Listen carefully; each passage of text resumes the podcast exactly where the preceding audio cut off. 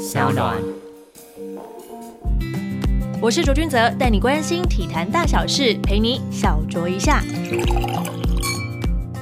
各位听众朋友们，大家好，欢迎收听小酌一下，我是卓卓。这期的来宾同样也是《h i d o 大联盟》Podcast 的主持人，同时也是前端工程师与 TSNA 前特派驻美记者王贤 Adam，欢迎 Adam。Hello，各位小酌一下听众朋友，大家好，我是 Adam。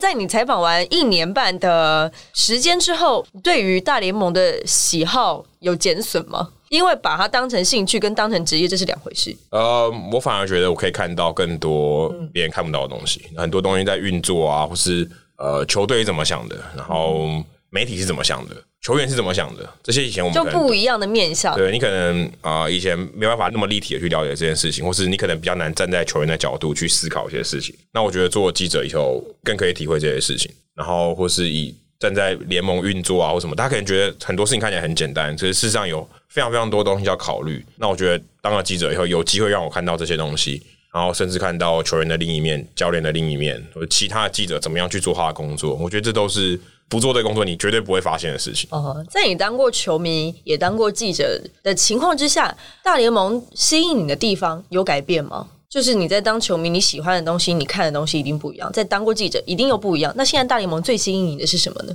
我觉得就是他们在各种话题上的操作，你是说有点像是议题行销的那个概念？对他们怎么样去操作他们的联盟的形象，然后怎么样去挖掘更多故事给大家看。那我觉得这方面我会比较在乎，因为以前可能就是你会在乎谁输谁赢啊，对啊，肯定的啊、球这个球员谁谁比较强，谁比较不强。那我在看到这些，我会觉得，哎、例如说他们可能换个球衣，那为什么要换球衣？球衣代表的意义是什么？为什么要换这个球衣的设计？那跟以前历史的连接是什么？那我觉得这些东西都是大联盟他们其实做的算是很细腻的地方。那有很多东西是可以看的，那也给媒体很多不同的话题。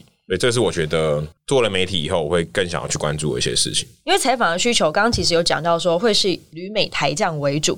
一般的听众可能会觉得，北北东西台湾狼，澳门访问啊，聊天起来可能都会是比较轻松的，会比较很像见到同乡人那种感动。访问起来应该不会太困难吧？有没有什么样的辛酸血泪，或是业内的美美嘎嘎呢？这真的太多了。我就是想等你，就是分享这一段。坦白说，我觉得每个球员的个性不太一样，在基本上在台湾也是一样。呃，肯定的，其实很多以访问本身来讲，对，的确你访问台湾球员，他就好像他如果跟你两个人在同时。见到那种同乡、啊，跟你同时间在那个空间下话，对，你可以把它当做台湾，嗯，就是反正你们两个都讲中文，是。但是他们在那个环境下，他们公关的交易或什么的，那他们能透露的东西，或是他们对你的信任感，这个是一个很大的，我可以说是障碍啊。但我一开始刚开始做记者的时候，其实我不是很能理解这件事情，或是我没有办法把这件事情做得很好。就像我以前可能做 podcast，那我们可能是半个小时、四十分钟的聊天，你可以铺陈，你可以软化。可是，在你在访问的时候，也许你就只有你就必须要单刀直入，因为你只有五分钟或者是十分钟的时间，更少，就这样。可能你只有两题的 quota。对，那你在这两题的 quota，如果你问的好，问的不好，那你要在两题的 quota 内取得他的信任，其实也是蛮困难的。所以我觉得这个在我一开始做，尤其是大联盟的时候，其实是蛮困难。那后来可能遇到小联盟，因为小联盟基本上没有记者，就连美国当地的记者也非常非常少，所以这些小联盟的球员看到你比较会有像同乡就很开心。很开心，然后、呃侃侃而谈聊天对，啊这样子那后来我也发现一些工作的一些技巧，就例如说，可能我去采访一个小联盟球员，我可能至少去两天，然后第一天就去球场跟他聊天，跟他说：“哎、我明天要访问，对我明天要访问你。”先跟你就预约一下，对，然后我跟他。聊一整场。如果他今天没有出赛的话，我就跟他聊一整场，然后让他知道说，哎、其实我也懂一些棒球，那你可以聊很深入的东西，你可以相信我，然后我们可以建立一些情感，这样子。取得他的信任，对，，那我觉得这个是蛮重要的。这个在访问上的话，你可能就会比较容易一点。那你 cook 的时间就会比较不用那么长，因为你如果在访问，你可能有时候可以访问个三十到四十分钟，那就很不错啊，就可以慢慢把一些有品质的答案拿出来。那如果你只有很短短的三分钟、两分钟，基本上他就只能回答那个问题，所以你要有很深入的答案也不太容易。你必须要酝酿，你就是要可能有点像是做专访的感觉。对，会比较难一点。那专访也未必有那么多时间。对对，如果你今天在大联盟的话，专访你要能十分钟已经很不容易，因为他们真的要偷笑了十分钟。对，因为他们在球场，他们都有他们自己的事情要做，那都是很赶的。那他们也不希望他们的时间被打扰太多，所以他们会尽可能。如果在赛前他又要赛前要准备，赛后他马上就要回家，所以基本上你没有时间。如果真的要这样算，没有时间，这个就是考验人品的时候了吗？但这是真的不太容易。我觉得真的要防到他们，第一个是他真的要跟你有有一定的信任，再来就是你可能要如何在短的时间内告诉他你想要什么，他给你有品质的答案。然后我觉得这个都是一个考验啊，所以我也还在学习这个。我觉得这个是蛮不简单的一件事情。嗯，我要问你一题陷阱题：哪个最好仿，哪个最难仿？像胡志伟跟小猪、吉利吉劳公关，他们都算是蛮好仿的。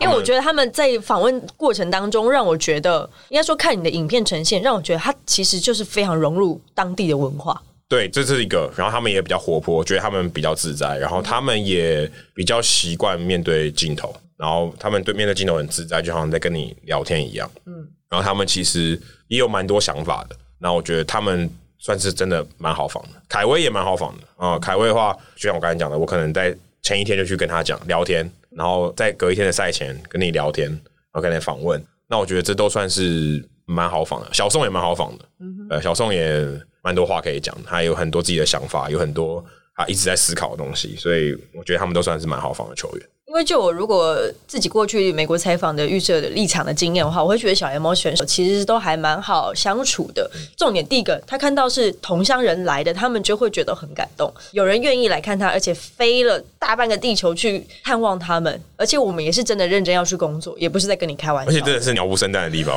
真的很冷清，都没有球迷，也没有记者在现场，然后记者真的非常非常少。那些小联盟球员其实他们都会有点尴尬。哦，他们说，哎，可不可以不要在太招摇的地方？因为他们队友会觉得，哇哇，有你怎么有记者来访问？对，专访你，因为他们通常都没有。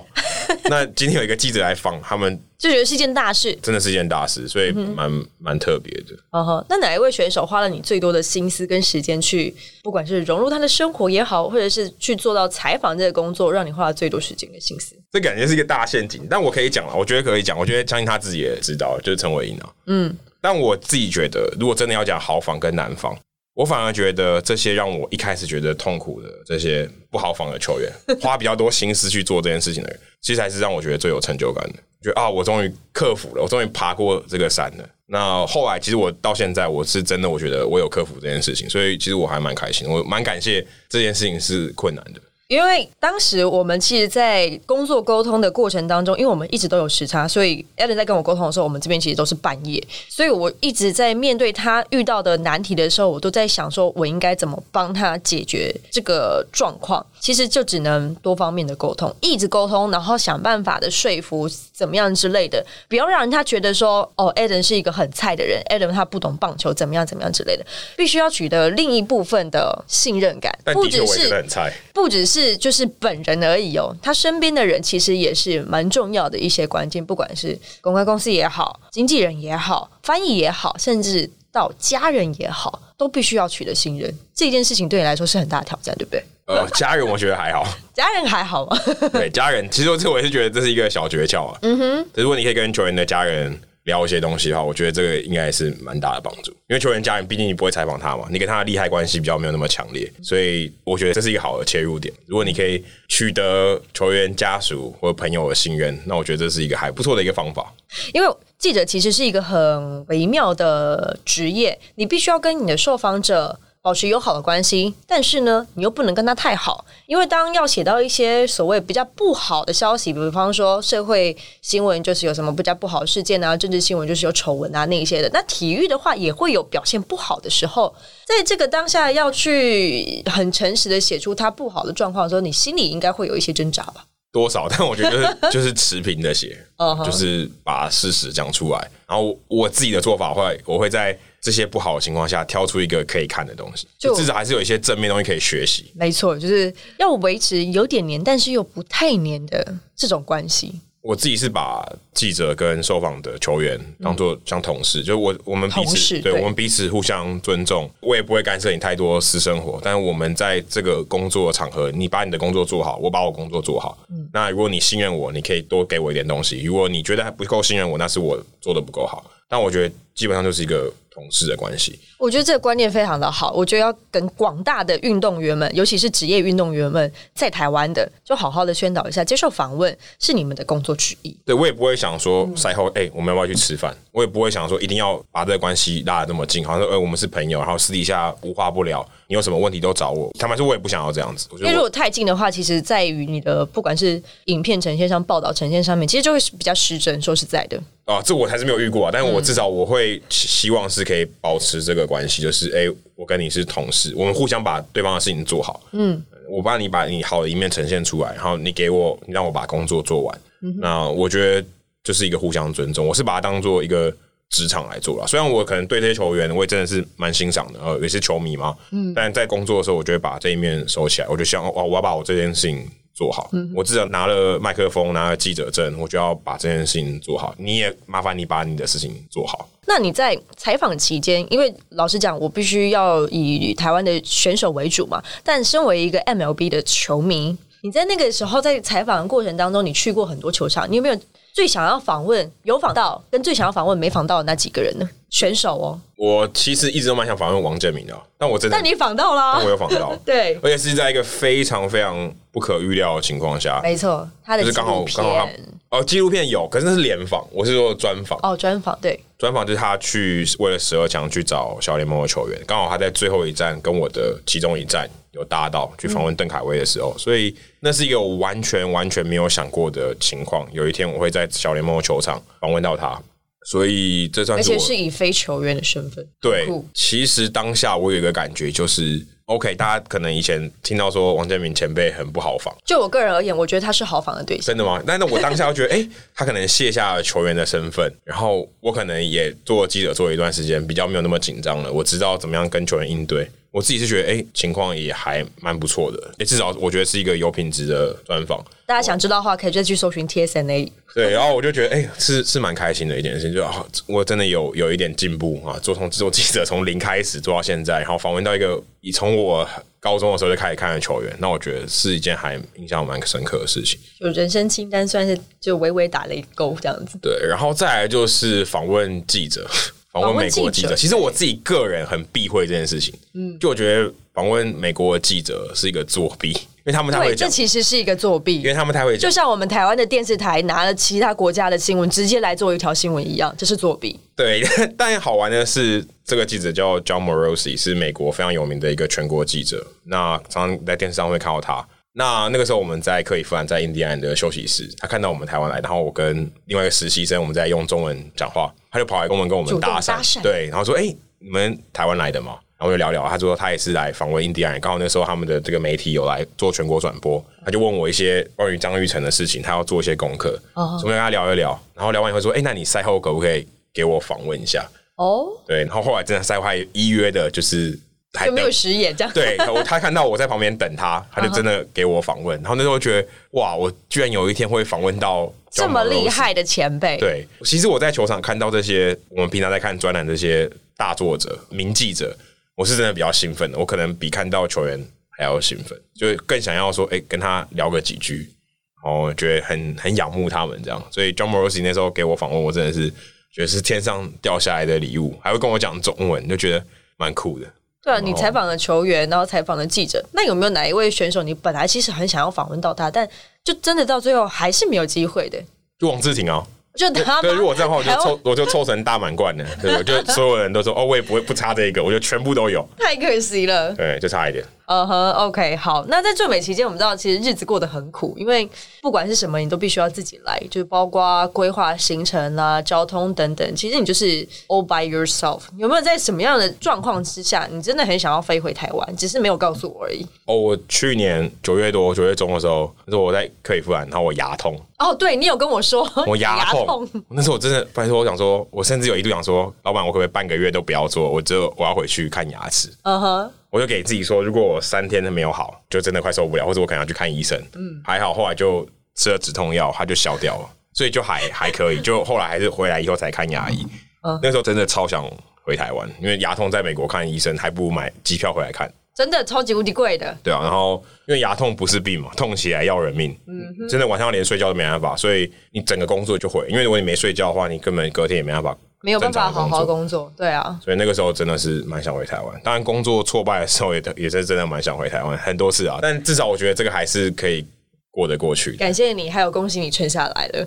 对，就是还是需要。如果我自己是觉得有两个关键啊，一个是呃，可能我在职场上也工作了十年，我知道会遇到什么事情，我会知道某些事情是一个过程，而不是一个你需要非常 take serious 的事情，就挫折就让它过去就好了。再就是刚才有提到说这些搭飞机啊，或是自己住旅馆啊这些事务的问题。那之前跑球场跑了三十个球场也体验过，所以我就觉得这个东西算对我来讲是小事。嗯，但如果这两个事情我都没有，就是我是一个二十二岁、二十三岁刚刚出社会的菜鸟，我很有冲劲，我很有热情，我想要来做这件事情，可能我很快就被打倒了。因为我第一个，我可能光这些东西我就吃不消了，一大堆突发状况，或是我没办法一些很杂事的东西，对，或者面对职场上这些东西，就是有些东西是你必须要有一定的成熟度去消化的，那可能快就被打倒。所以我还蛮庆幸，我之前有做过这些事情，然后也在社会上做打滚一阵子以后，才做这份工作。这确实是蛮需要一些社会的历练，才有办法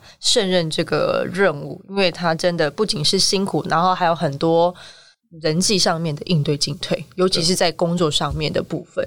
好，因为 Adam 其实他是在做到今年初的时候，其实就跟我讲说，嗯，他想要好好的休息一下了。那刚好也碰到疫情的关系，然后大联盟到现在都还没有开打，所以我们 TSN 的驻美的这个任务呢，就先暂时的告一段落。因为没有球赛，我派记者过去也没有用，就等于是浪费钱。不过，如果要你总结，就是这一年半的驻美记者的这个时间，你会怎么样帮他下一个注解，或者是座右铭之类的，或者是一段话都好。这很难诶、这很难吗 哎？这这个地方可能要剪掉，这很难诶、出了一个难题吗？如果是我，我真的会觉得说是痛苦中有点快乐这样子，因为对于我来讲，我就是一直在过着就是台湾的时间跟美国时间，我都必须要兼顾着。对，不管是你或者是在之前的驻美记者，其实我都是这样子，所以那一段时间我其实身体状况不太好，就每天都要很紧盯着这些状况，就说哎，诶到底是不是不管是下雨延赛啊，或者是影片传输的东西啊等等的啊，甚至是我还必须要自己亲自去做一些就是事务的交代。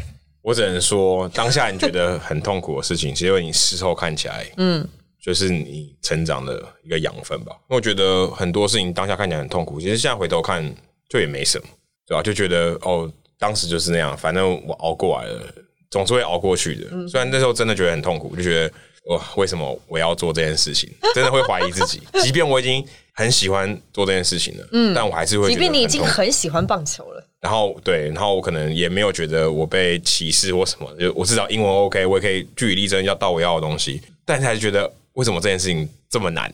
嗯哼，那现在看起来好像一切都是一个过程啊，当时觉得很痛苦，现在就回想起来就觉得还好。这段经历，全台湾人，就我所知，只有三个人拥有这样的经验，而且是完整的一个球季。对，没有人专门去做这件事情，因为这件事情可能会被外面的人谈论起来，会觉得有点太傻了。毕竟台湾的市场没有而且没有那么大。对跑过一整季，然后也跑过所有小联盟球员，应该只有我。对，只有你了，全台湾唯一的一个人。是这段经历很特别，而且除了驻美的工作之外，你其实，在更早之前，你还出过了一本书，而且设立一个粉专，叫“看职业运动学英文”。你当初怎么会想要去做这件事情？呃，粉丝团是先，然后才有书。对，那粉丝团刚刚前面有提到，很早很早之前有提到说，我在二零一三年的时候有去一个 MLB Fan Cave，、那是大联盟他们当时办了一个像实境秀的活动，他们前一年就有办，那是找三十队的球迷，然后一整季在那边看电视，然后他们有个实境秀，最后有一个赢家，有一个 winner，然后可以到大联盟的办公室工作，所以他们就是一个像实境秀的。然后二零一三年他们办了一个经典赛的版本，就是当时有十六个参赛队伍，然后代表台湾，代表中华队去纽约，我还记得那时候非常好笑太酷了。呃，我还买了台湾对荷兰的比赛，在台在洲际棒球场，结果我不能去看，我要去纽约看这场比赛。然后，但是他们有应该把那些门票卖掉。对我后来就把门票送给我朋友，但是我就觉得很好笑，我就跑去纽约看这场在台湾打的比赛。那那个活动就是希望我们透过用球迷的角度，在社群上去分享，哎、这个中华队有什么有趣的地方，有什么可以跟大家分享？台湾的棒球文化是怎么样？透过 Twitter 然后去跟大家分享。但其实那个时候我并没有很认真的去做这件事情吗？有在当时很认真，只是我在之前我比赛嘛。对，还有些有拿薪水的。那 但之前我其实不是在社群上有去做这件事情的人，所以我回来以后想一想，哎、其实我可以做。然后刚好又换了工作，我就成立了粉丝团，然后开始把我以前学英文的方式跟大家分享。可能呃看球赛会有一些双关语啊，报道里面有一些有趣的双关语跟大家分享。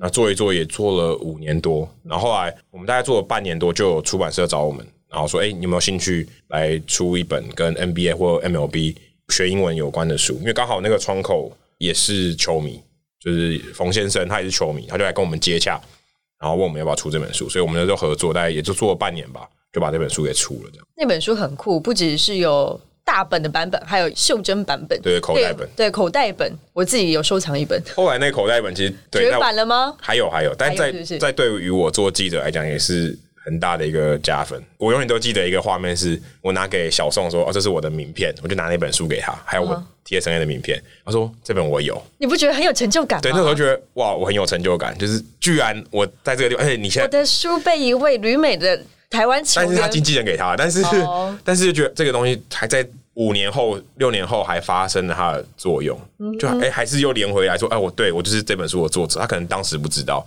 所以就感觉这个名片就还。蛮不错的，这名片太酷了，文字的力量是很大的。对，所以出书也是一个还蛮特别的经验。其实当时也在成立粉丝团的时候，也没有想，也没有想过会出书这件事情，对不对？对，就还蛮酷的。那你在出书之余，你有想过你会做 podcast 这一天吗？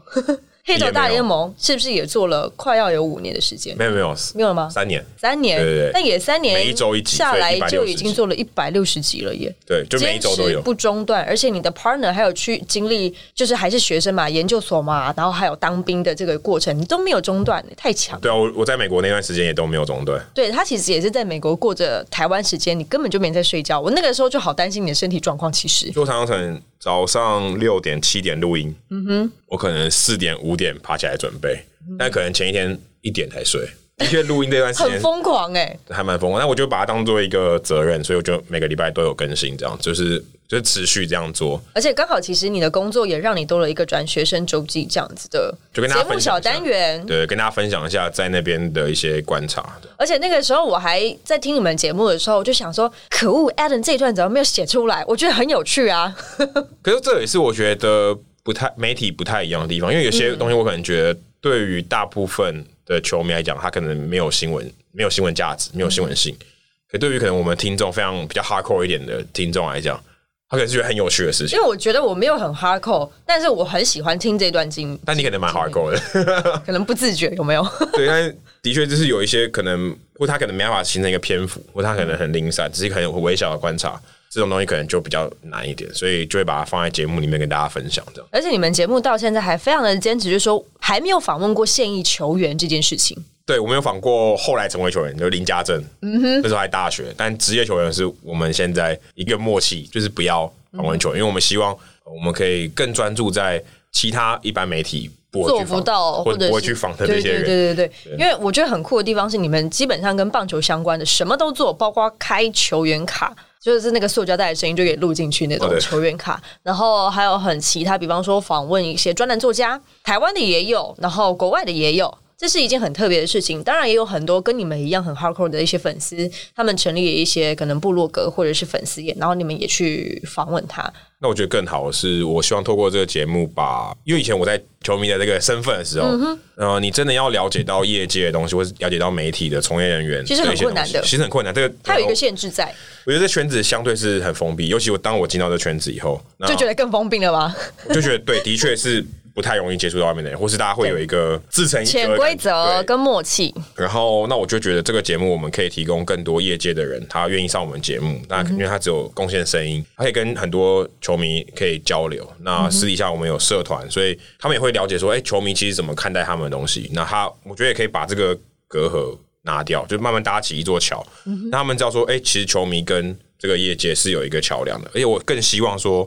让这些球迷很很喜欢棒球、很喜欢大联盟这些球迷，有机会有一天可以发挥他的影响力，不管是到业界，嗯或他听媒体的人怎么做，他也许他也有一天他可以做他可以影响力的东西。嗯那我觉得这是我们节目很希望做的事情，也希望把业界跟球迷可以有一个更好的交流。你是全世界第一个中文的聊棒球的 podcast，那你自己在观察台湾跟美国的 podcast，尤其是在运动上面、棒球上面的这个发展，你觉得落差？那个距离还有多少？你说如果以体育相关的，以体育相关的话，差别非常非常我们台湾基本上是 几乎是不能说零，但是可能就是离一非常非常远。那美国可能是一百了。那已经对，但我觉得这跟文化不同有蛮大的关系，因为他们会比较希望可以，不管你是多了解棒球，不管多了解体育的某一个项目，呃，如果你有想法，你都可以讲。勇于表达，对，就是诶，你有什么想法？不管你讲的东西成熟不成熟，但没有关系，他们会觉得这个聊天是一个有意义的，所以他们会愿意来主动说，哎、我那我就做一个 podcast，然后可能也因为很多媒体也做这件事情，他听了又觉得他也可以做，很多各式各样的 podcast 就会出来。那也有很多可能正规的媒体也开始投入 podcast 的做法，就可以听到很多不一样的角度的说法。对，而且他们因为 podcast 不需要露脸，所以它比较没有时空的限制。你今天在美国东岸跟西岸，它还是可以录音，它不一定要在同一个摄影棚里面，所以它能发挥的东西更多。而且聊天的形式在美国，因为他们开车通常距离比较长，你可能光上班就要四十分钟一个小时，可能就边开车边录音这样子，或者他们听，或者收听他们就有一个习惯，说我可以听这个一个四十分钟、三十分钟、一个小时的节目，嗯对他们讲是很 OK 的。那可能在台湾这个通行的距离没有这么远，大概半小时吧。对，这是一个蛮大的原因。那一方面就是另外就刚才讲的文化，在于他们收听的习惯，嗯所以他们在这方面他们算是走的很前面，也很多人投入这件事情。那台湾的话，可能就比较多人他觉得说，哎、我没有那么厉害，嗯我的意见不值得一提，所以我也还是在处于一个比较没有办法勇于表达自己的想法的传统观念之下吧。一方面是这样，再来就是我刚刚前面也提到，他们今天想要邀请球队的人来访，或者像我们一开始第一个，我还记得第一个来宾邀请曾工，嗯，那如果他今天没有机会认识到这些人，他邀请这些来宾，他可能觉得啊，那我也没办法，我没有这么独家的内容，我也做不到这件事情。他也可能没有办法独立的作业这样子。对，但我觉得可以学，但他可能觉得是一个障碍。他说啊，我跟这个圈子就没有什么管道，我做不起来。那可能很多人就卡在这一关。但我觉得这个基本上是可以克服。但的确，我们在一开始有这些人脉可以去做这件事情，的确是也比他们先进了一步。但大部分情况下还是就是文化上面，大家不太愿意去做这件事情。也有很多专栏作家嘛，其实很多，可是他们其实也是可以呃自己也是可以尝试做这个东西啦，因为毕竟广播节目可以适时的训练一下口条的。而且我觉得还有一个最重要的、最难、最难的是，你要找到一个 co-host，这个真的不太容易。小猪一下虽然是访谈型的节目，那更难，因为你要找到很多各行各业的人嘛，或对啊，我都交给企划，他们最棒了。这很难。但如果今天是你作为一个个体户，你很难有这些余裕去邀请人，就是你可能人脉也没有。对所以你最好的情况是，就像我跟 Jackie 一样，Hito 大联盟是有两个共同，就是共同主持人。嗯这个真的蛮困难，你要找到一个共同主持人跟你聊得起来，然后也愿意花时间投资在这个节目上面。这很困难，这是很这是很难，这可能比我刚才所讲的都还难，因为要维持一个礼拜一集，然后两个人可以这样聊天，而且你们的是相当不容易 podcast 的时间其实都是超越我的时间很多，大概都是快一个小时吧。没有我们那都超过吧一个小时太少，我们现在都对啊都一个小时二十分钟，一个小时三十分钟，有对有点太久。我的访谈大部分都会落在三十到四十分钟，我觉得这是台湾人收听广播节目的一个极限了。或许他们连三十分钟、四十分钟都会分段来听，也有可能。那我都用一点五倍速在听，所以我听的速度很快。我也都是用一点五倍速听你的节目，除了一些就是访谈可能会稍微放慢一点来听，想要听更仔细一点，其他我大部分都是用一点五，要不然就一倍。对啊，所以还 OK 啦。就是时间上我，其实我觉得越短越难做啊，因为你要更精华，你的聊天的性质就会比较少。那你不会，你们已经拥有了大批的粉丝，社群很多人，Kido 大联盟，请大家支持。对，但但我说，如果真的要做到说一个礼拜，我们只做半个小时，对我来讲，我觉得一个半小时还比较简单，半个小时很难，因为你要在一个半小因为很内，精华，你们内容太丰富了。真的吗？我我是觉得有时候还是会有一些聊天嘛，我们比较轻松一点。对啊，但大家其实会愿意收听 podcast，都是喜欢听比较家常的那种对话，不会想要用很严肃的态度去看待这件事情。如果要半小时，我觉得变得要很精华，我们把所有东西很快都要讲完，这样子会很像在播报新闻呢、嗯，汤哦，所以就很难啊。所以我觉得反而不容易，反正一个半小时对我来讲是比较轻松，就啊，我们不用把它们，你就是没有压力的情况之下，好好把它聊完，对不对？就像 TED 的演讲，你要在二十分钟内讲完，那超难的。但如果叫我讲一个小时，我可能那是一个挑也不用太，多准备，我就可以讲一个小时。但我要讲二十分钟，真的很难。就很像在做简报一样啊，你必须要在二十分钟之内讲完重点，然后打动客户的心是。podcast 比较不太一样的地方吧，就可以比较轻松的聊天。我觉得这是跟、嗯不管说做电视节目或是写文章，其实写文章你会花更多时间在铺陈。你可能写一篇文章，别人五分钟看完，你可能要写两个小时、三个小时，甚至更久。对，但 podcast 你可能就录完音，当然要剪了，但是我觉得相对起来是比较轻松一点。做内容相关的话，你要表达一些东西，用声音来讲，对我来说，我自己也写过，也仿过。也做过影片。我觉得做 podcast 对我来讲是比较有效率的。对想要表达一些内容、表达一些想法的时候，podcast 对我来讲是比较好的媒介。好，那节目的最后，和你一样对于运动媒体工作有着同样热情的朋友，你会给他们什么样的建议？我觉得以我自己的经验，我其实以前在做工程师的时候，我就一直有想要做这个行业嘛。但我觉得算是一个维持，就是有点像就刚才讲，的像斜杠这样子。但我也试了几次机会啊，也没有成功。反正可能就是我们之前是同事，而不是老板跟对，没错，我们就是同员工的关系。但我觉得这个件事情就是，你可能不要把它当做一个工作的目标。对我来讲，我觉得就是你慢慢累积，你可以慢慢写，你可以自己录节目，你可以有一些产出。最重要是你要有一直有持续的产出。等到你有那一天，你如果有机会，就像我也许可以真的进到这个圈子一样，那个机会是不是掉下来？是你必须要在那边某种程度上讲好听是坚持，但另外一个说法就是你必须在那边等啊，你要等到那个时候，你那个气还在的时候。下站久了就是你的对，。或是你在理发厅前面绕了够久，你就有一天会剪到头发，因为类似这种概念，就是你必须要一直在那边绕。OK 那很多人可能会觉得，哎、我没有这个机会，那我就就不做，可能他就没有这个耐心。那我也很幸运，我觉得我有等到这一天，所以我有机会进到这个圈子看一看。那运动媒体当然每个人的想法不同，那我觉得能在这边。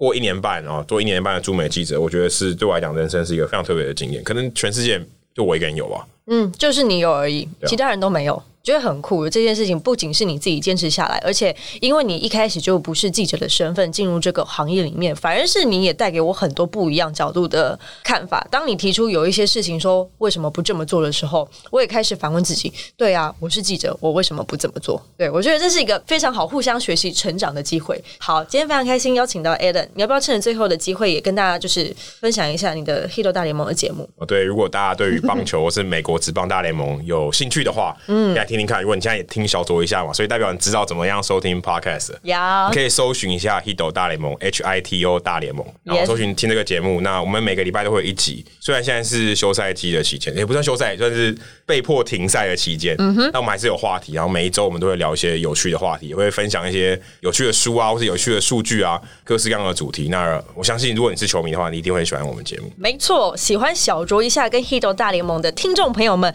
可以到 s o n Spotify、Apple 上面订阅我们，也欢迎您就是大家留言评论给我们五颗星，记得要按好按满哦。我们小酌一下，下次见啦，拜拜。拜拜。